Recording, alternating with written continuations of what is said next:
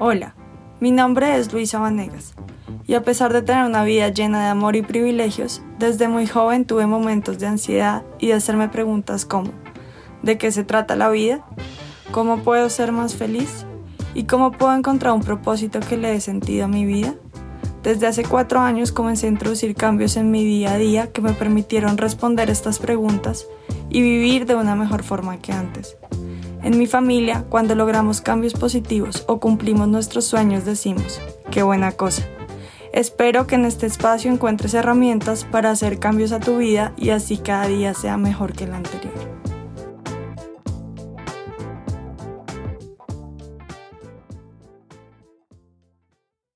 Bienvenidos a otro episodio de mi podcast Qué buena cosa.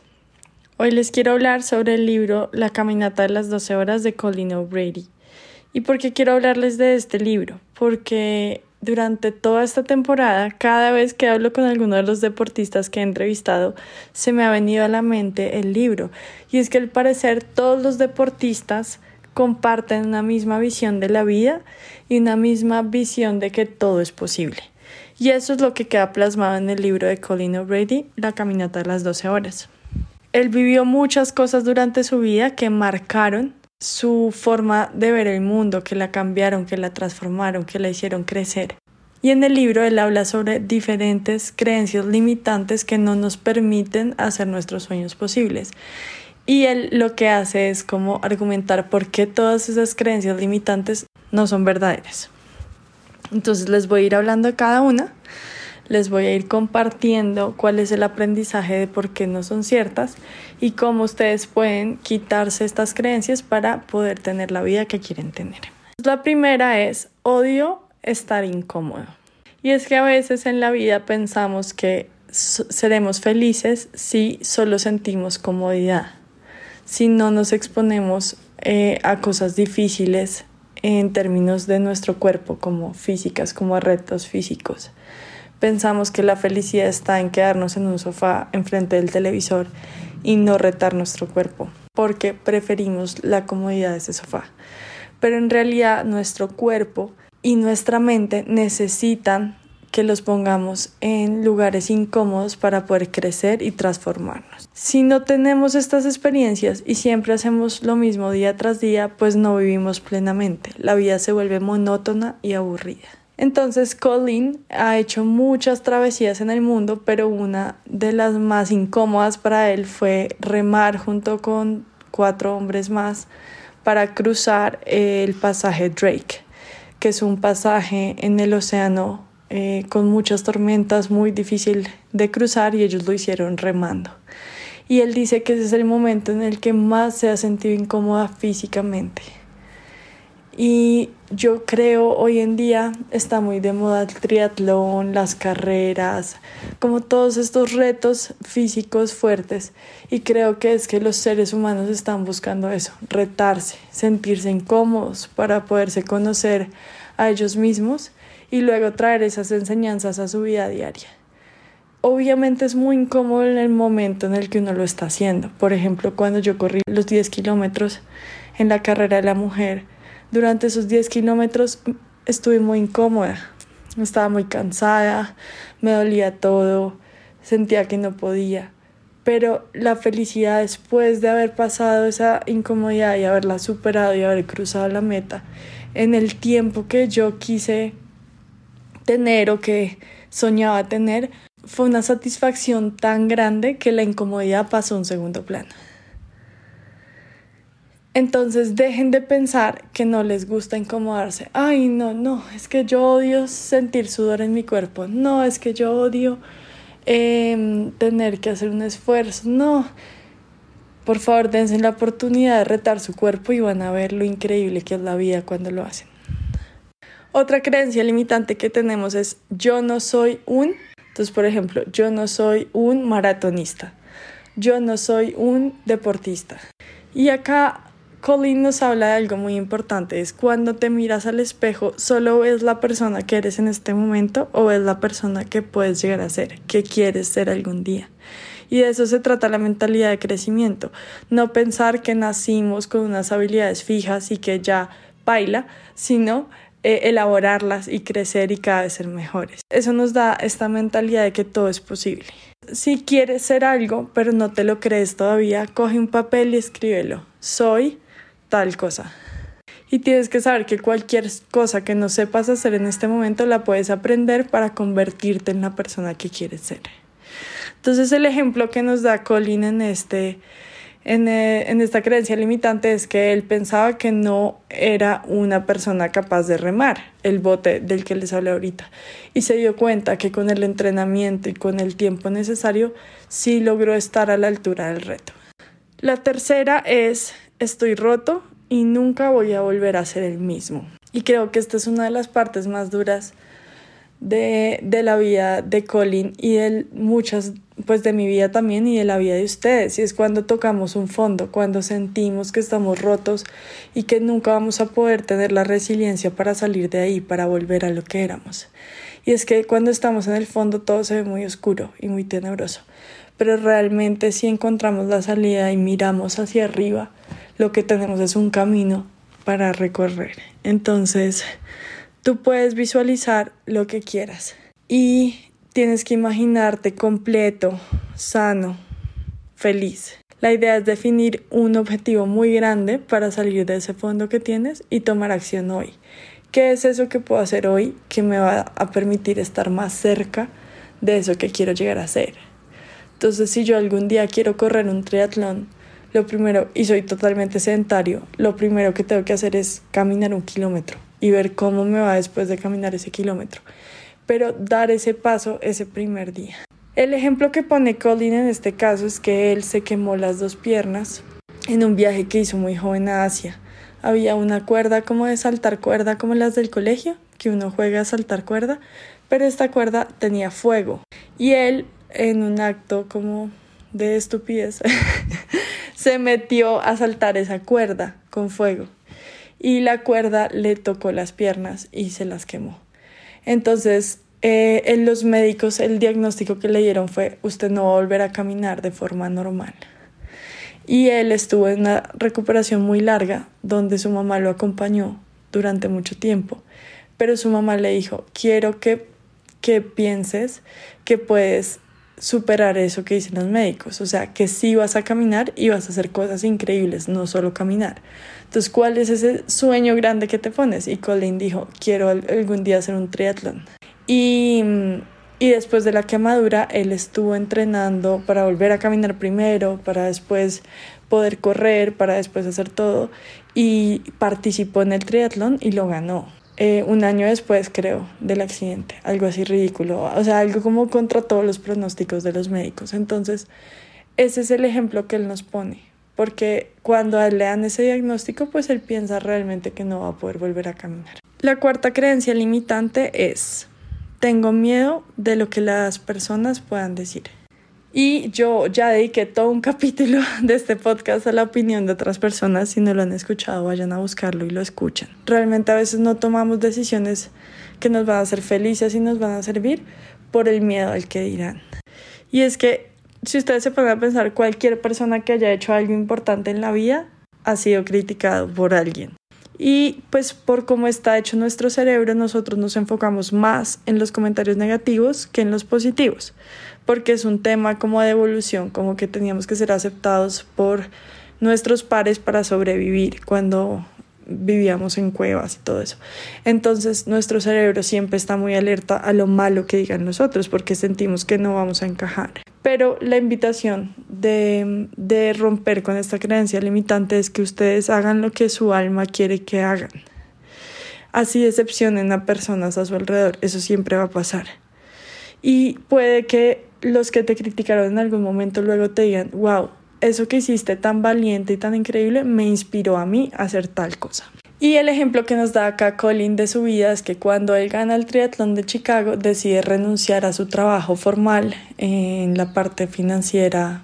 Eh, allá en Chicago tenía un superpuesto y él decide renunciar para intentar hacer triatlón olímpico y toda su familia dice que es la peor idea, o sea, no hay nadie que lo apoye, pero él siente que ese es su llamado, que eso es lo que debe hacer y eso es lo que hace. Muy bien, vamos para la quinta creencia limitante y esta es, tengo miedo a fallar. Y acá vuelvo a lo mismo, o sea, yo también este tema ya lo he tocado en el podcast, pero para los que no han escuchado el tema del miedo al éxito, miedo al fracaso y todo eso que hablé, es súper importante que ustedes no definan lo que hacen pensando si van a triunfar o no o si van a fallar o no, porque la única forma de fallar es no hacer algo. Si estás fallando es porque lo estás intentando, estás aprendiendo y estás como volviéndolo a, a hacer hasta que logres el éxito. De pronto tu éxito termina siendo otra cosa de lo que planeaste en un comienzo. Si tienes fallas más perseverancia, siempre vas a tener algún éxito.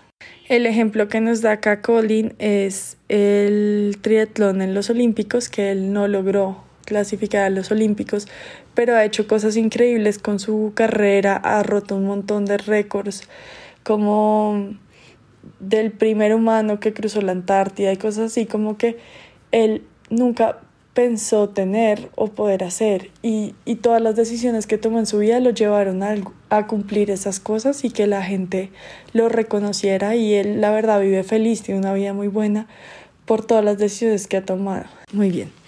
La sexta creencia limitante es no sé qué hacer. Y es que a veces la toma de decisiones es un poco complicada, como que no sabemos si continuar el trabajo, renunciar, si seguir con una amistad o no, si seguir con nuestra pareja o no. Y es como algo que utilizamos como un mecanismo de defensa, como hacer estas listas de pro y contras de la decisión y pensarlo mucho y todo, pero es como un mecanismo de defensa porque en realidad pues tenemos miedo de tomar la decisión incorrecta.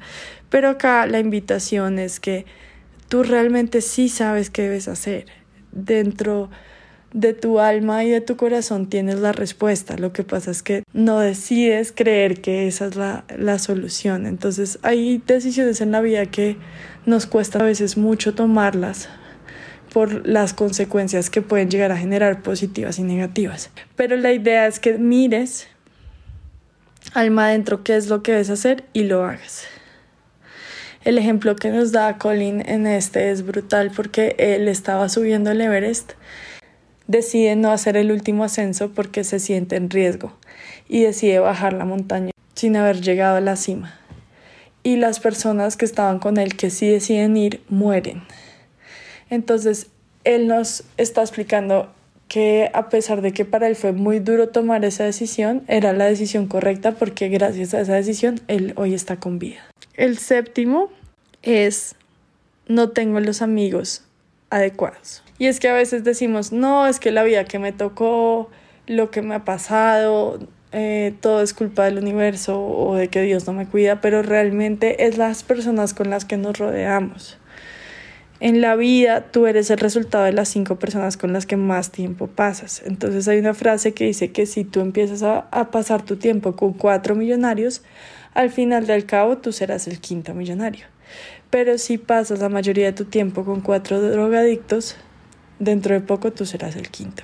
Entonces, la invitación es a que miren con quién pasan su tiempo, quiénes son esos amigos o amistades o ejemplos que tienen su vida. Y más bien busquen, si no están conformes con, con quién son hoy en día ustedes o con lo que tienen su vida, busquen rodearse de personas que tengan lo que ustedes quieren tener. Y el ejemplo que da acá Colin es que él hace parte de una empresa que se llama 29029 y es dos amigos se pusieron a hablar que les encantaba los retos y que les encantaría subir el Everest, pero que eran padres y les daba miedo perder la vida en la montaña y dejar a sus hijos huérfanos.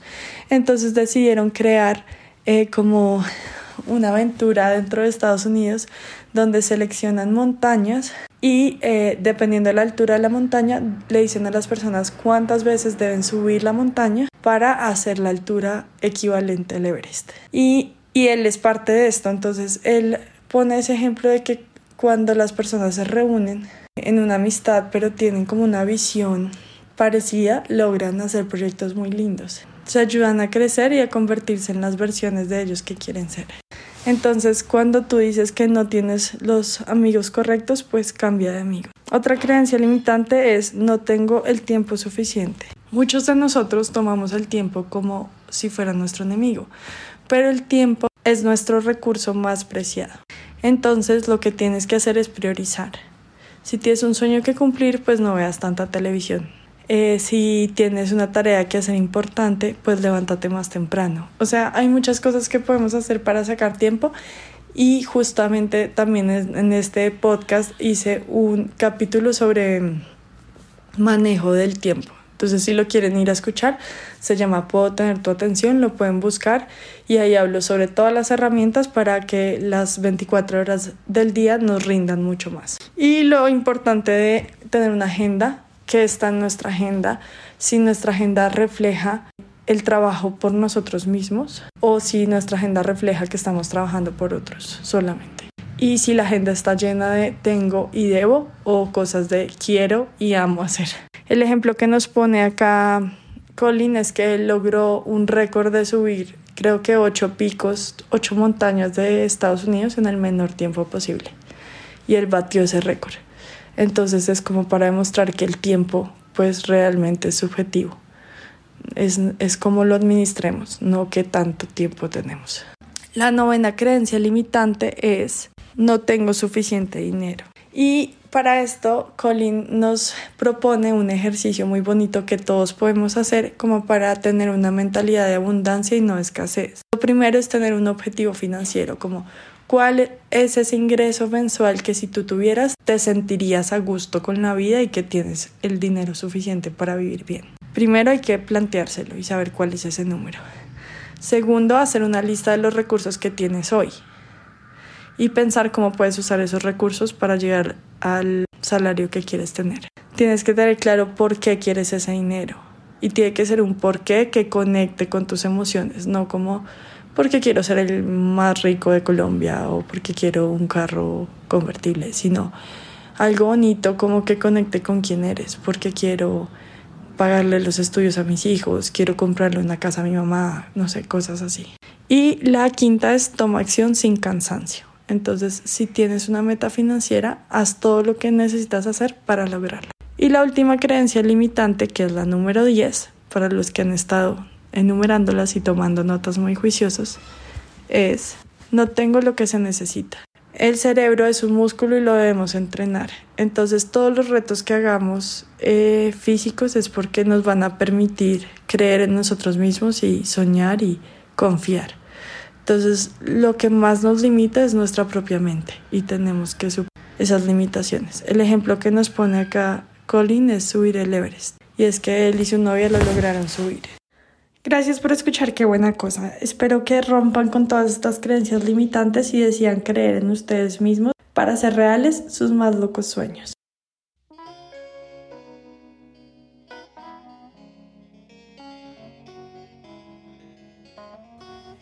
Gracias por escuchar.